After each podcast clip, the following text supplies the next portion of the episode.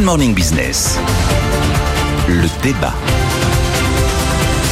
Vous vendez bien les journées immobilières Oui, Oui, pardon. si, non, mais c'est, si. En vrai, j'ai très très hâte. Alors, on va parler des naissances. Les naissances en France qui baissent. On est maintenant au niveau de 1946. Est-ce que finalement, c'est notre plus gros problème en Europe hein, Parce qu'on est tous un peu pareils? Évidemment, évidemment, un État qui fait plus d'enfants, c'est un État qui est condamné à, à disparaître. En fait, probablement que la démographie, c'est vraiment ce qui dessine la géopolitique de demain. Quand vous réalisez que celui qui est en face de vous, il est deux fois plus nombreux, c'est fini, quoi. Ouais. C'est trop tard. Vous avez, vous savez, les fameux facteurs de production. Il y a le capital financier, oui, mais il y a le capital humain. Vous n'avez pas de capital humain. Ça fonctionne pas. S'il n'y a pas de capital humain en plus en France, il y a- quand même plus de sécu. On a quand même un système où c'est celui qui travaille qui paye pour celui qui a pas de boulot, celui qui est bien portant qui paye pour celui qui est malade, et euh, l'actif qui paye pour celui qui est à la retraite. Donc ça suppose du capital humain. Donc évidemment que c'est probablement la principale menace qui pèse euh, sur une économie. Alors, euh, ce qui est intéressant, c'est de se demander euh, pourquoi est-ce que le, le- le recul s'accentue? Parce que le décrochage français s'accentue. Et euh, il y a peut-être une nouveauté parmi les éléments d'explication que les démographes essayent d'apporter. Moi, je suis pas démographe, mais ils disent que c'est très très difficile d'expliquer fondamentalement les raisons profondes qui sont multiples pour qu'il y ait un décrochage euh, démographique. Probablement que l'éco-anxiété est quelque chose qui s'est pas, pas mal installé et qui existait probablement pas il y a il y a euh, dix ans. Parmi les, les nouveautés aussi, il y a le fait que le célibat progresse. C'est compliqué de faire un enfant tout seul. Et également euh, la fertilité est en progression. Alors on, On se dit baisse. En, pro- en- en progression. L'infertilité. Oui, l'infertilité. La fertilité est Oui. en baisse ou l'infertilité Voilà, est en c'est l'infertilité. Et donc, euh, ben, parmi les solutions, là, il y a l'histoire du congé parental qui est une bonne idée. Mm. Euh, ça fonctionne très très très bien dans les pays scandinaves. En Suède, euh, congé parental, il vous prend 75% de votre ancien Là, ce salaire. serait 50. Hein. Et nous, on est à Déjà 400, énorme par on est à rapport à- 429 euros ou 428 euros par mois. Donc, évidemment, c'est tout sauf incitatif. Il y a un sondage qui a été publié sur quelle serait la bonne indemnité pour que le congé parental soit incitatif.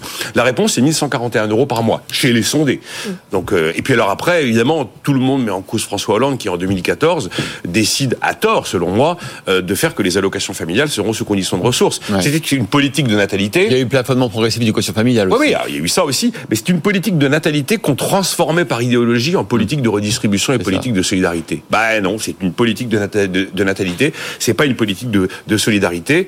Parmi les principales préoccupations, il y a les solutions de garde, ça c'est un vieux vieux problème, et puis ça nous ramènera au euh, sujet sur est-ce que la- et une partie de la réponse est dans l'immigration aussi. Jean-Marc Daniel, est-ce que c'est si grave? Je sais que vous allez donner l'exemple du Japon, de l'Allemagne, je vois déjà l'Italie, venir avec hein. vos gros sabots. Hein. Oui, L'Italie. absolument. Non, non, c'est grave si on ne s'adapte pas à cette réalité. Alors, d'abord, il faut évaluer la réalité. Vous savez, en démographie, donc il y a le, euh, il y a le, le taux de natalité, c'est-à-dire le nombre de naissances par rapport à la population. Il y a aussi le taux de fécondité, c'est-à-dire que le fait que les femmes sont, ont des enfants de plus en plus tard, maintenant, ça modifie effectivement l'interprétation que l'on doit faire. Et puis, il y a ce qu'on appelle la descendance finale. La descendance finale, c'est ce que- le nombre d'enfants qu'a une génération. On ne connaît la descendance finale que de la génération qui est née dans les années 60-70, puisque là, il y a encore une génération, puisque dans la descendance finale, il y a aussi les hommes.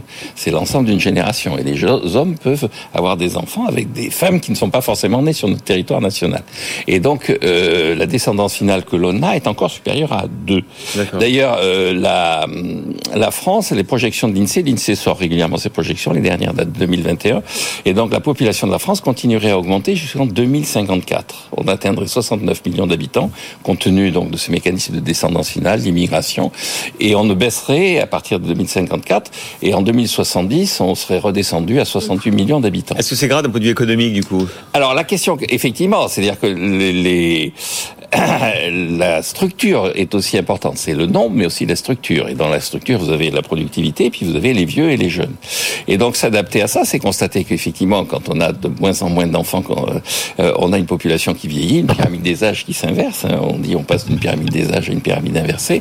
Et à ce moment-là, il faut trouver des jeunes. Il n'y a que deux façons de trouver des jeunes, soit l'immigration, soit d'aller investir à l'étranger pour que... euh, Or, depuis quelque temps quand même sur ce plateau, j'arrête pas de dire que les gens qui parlent d'attractivité, qui réclament qu'on vienne investir dans ce pays, sont en train de massacrer la génération d'après. C'est l'inverse. qu'il Là, c'est Nicolas. Dos. C'est Ah l'inverse oui, oui. qu'il faudrait faire. C'est prendre notre épargne et aller nous investir Ouais. à Mumbai, aller investir à Abidjan. C'est ce qu'ont fait les Japonais. Quel est le pays au monde qui est le plus vieux? C'est le Japon.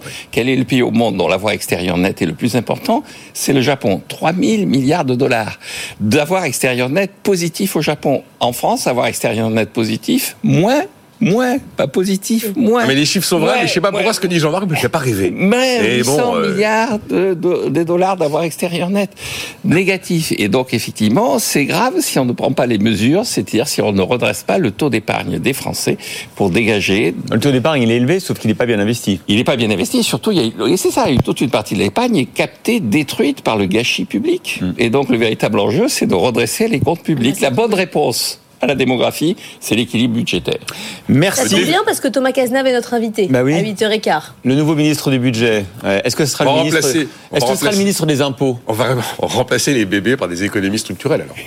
Exactement, exactement. Il y a pas Le ministre des Impôts, vous dites Bah, Oui. je sais pas, on va lui demander. Euh, Le ministre des hausses même d'impôts. Oui, alors, je suis certain que les cathédrales fiscales bougeront pas, mais euh, je suis certain qu'il y a une pression fiscale qui va s'alourdir. Déjà, vous prenez les entreprises, il y a plein de petites Ouais. choses, Ah oui. Taxe un petit peu discrètes. C'est ça. Ah, l'IS, on vous fait rien dessus. Non, la mais par TVA, exemple, les- n'y la taxe sur les autoroutes, les aéroports. Voilà, plein de petites choses. Je Non. lui rappellerai, lui qui est de Bordeaux, que le prévôt des marchands disait, de Bordeaux disait à Colbert, quand Colbert lui disait Qu'est-ce que je peux faire pour vous?